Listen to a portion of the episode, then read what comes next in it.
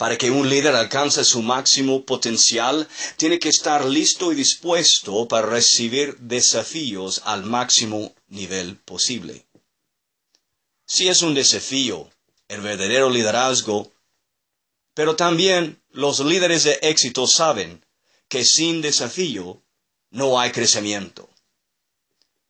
No solamente en la vida física, pero también en la vida natural, en la vida emocional, en la vida psicológica y en lo espiritual, por supuesto.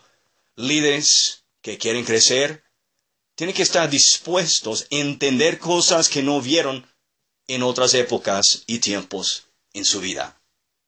Y como líder que quiere crecer a su máximo potencial, uno tiene que estar dispuesto a lo mejor oír cosas que no está acostumbrado a oír para levantar su vista y abrir su mentalidad y bajar su guardia y sus argumentos para poder crecer.